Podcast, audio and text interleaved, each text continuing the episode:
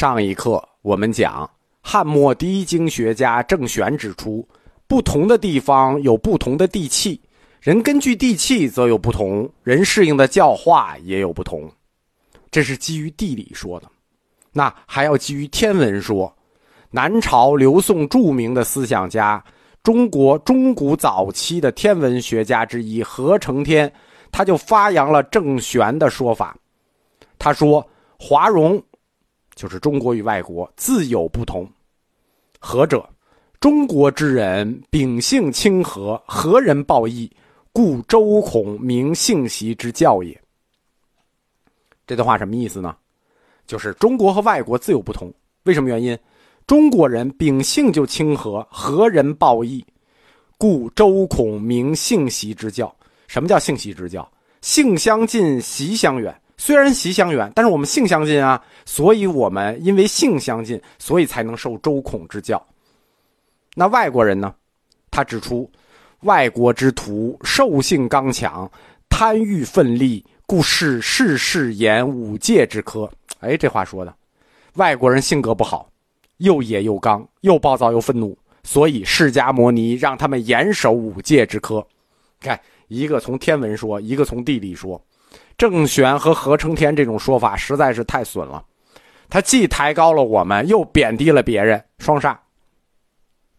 如果按照这种说法，就是地气说，那么无论佛教的神通，它的威力多么广大，佛教的道德戒律多么的精严，都不能说明佛法殊胜，反而说明佛法创生那个地方环境恶劣，人种低下。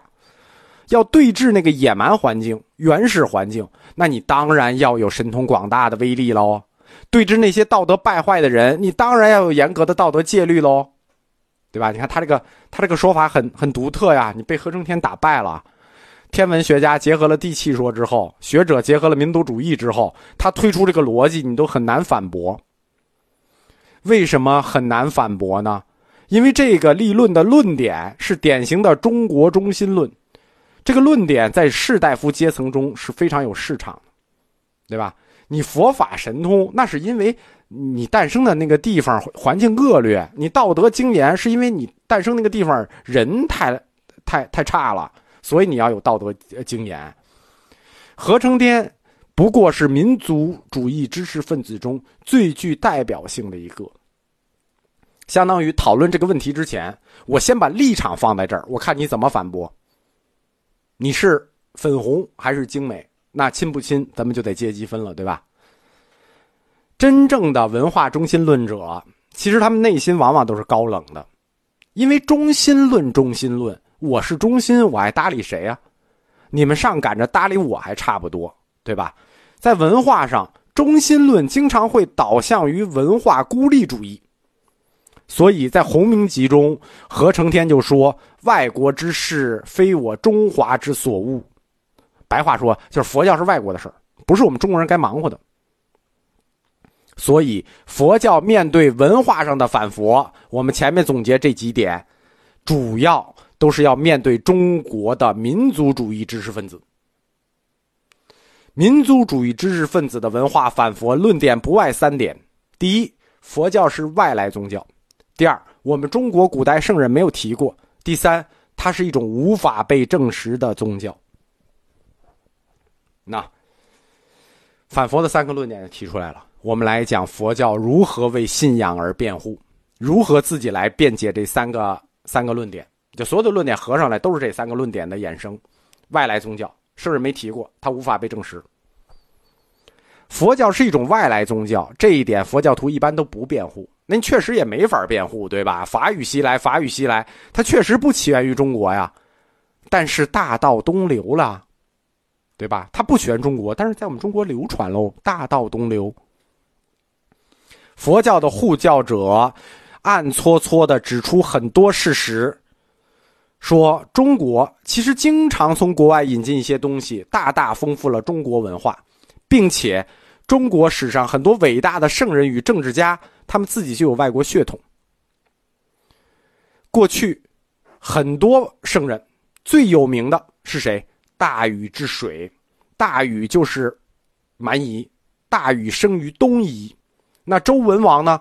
周文王生于西戎，哎，在以前中国的观点里，大禹也好，周文王也好，那都是蛮夷啊。你们敢歧视他们吗？隋唐盛世两代帝国，君主都是外来蛮夷，都从呼和浩特那边过来的，难道我们可以歧视他们吗？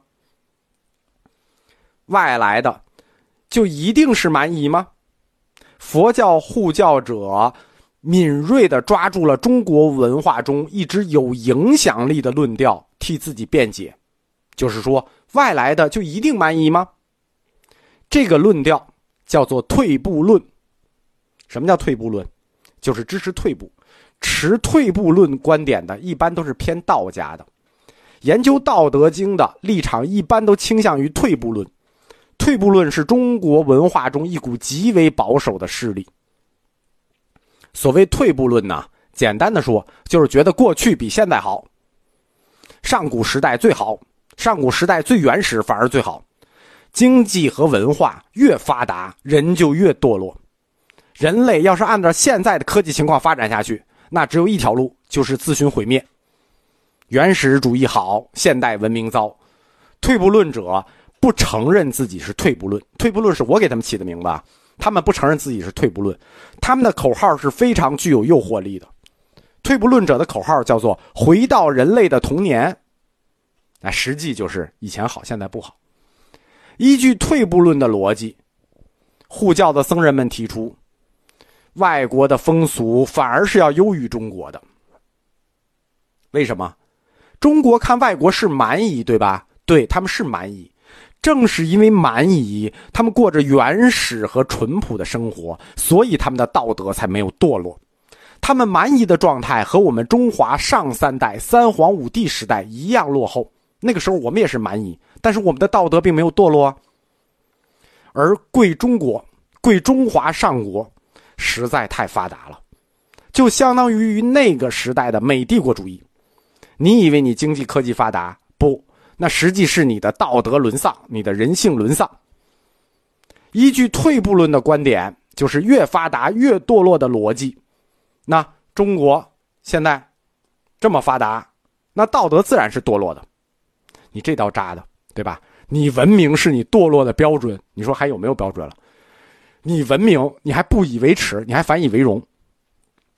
既然你越发达，你就越堕落，对吧？那可怎么办呢？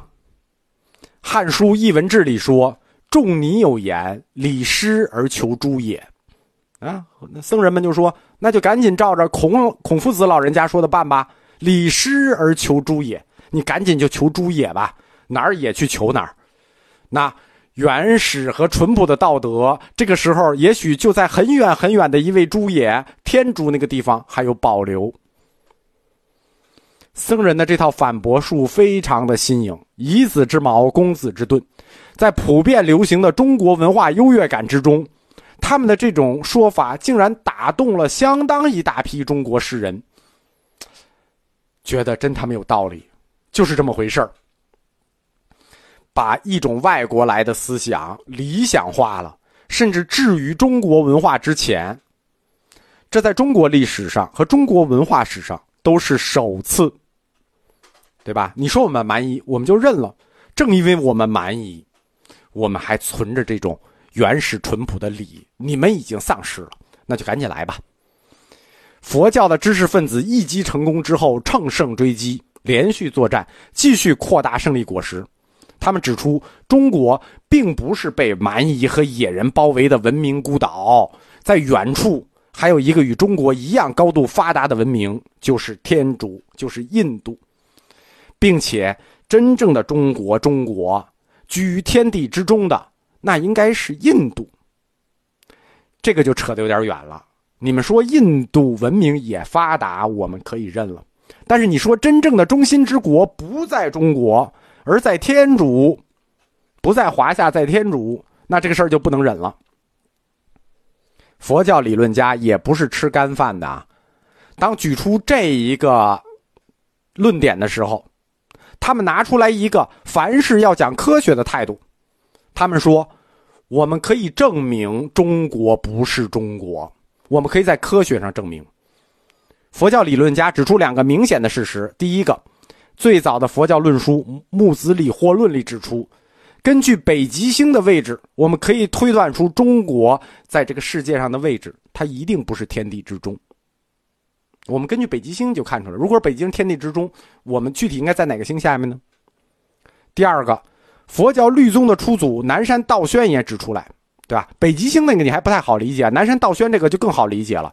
他说，中国绝非天地中心，因为太阳照在地上，如果是天地中心，人就不会有影子。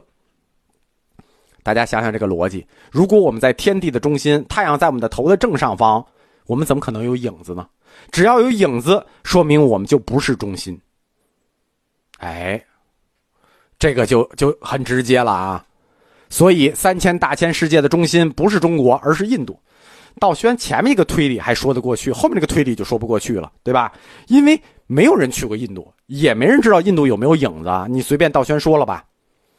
但是这一说法带有相当的科学主义因素啊。